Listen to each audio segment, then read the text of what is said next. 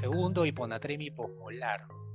Yo no soy partidario de usar esta clasificación hiposmolar, porque la mayoría de hiponatremias son hiposmolares si hacen el cálculo.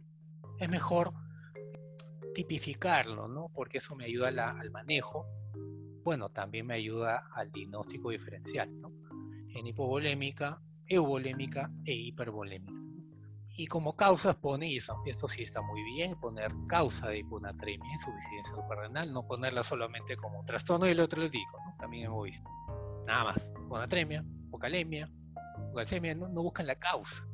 Si uno plantea un diferencial del problema, el paciente ya, ¿le puedo corregir el sodio en ese momento? ¿O le puedo corregir el potasio en ese momento? Y luego se va a bajar de nuevo, se va a disminuir el, el sodio o el potasio si es que yo no ubico la causa que está produciendo esa baja de sodio, que está produciendo esa baja de potasio en un caso que tengamos hipocalemia.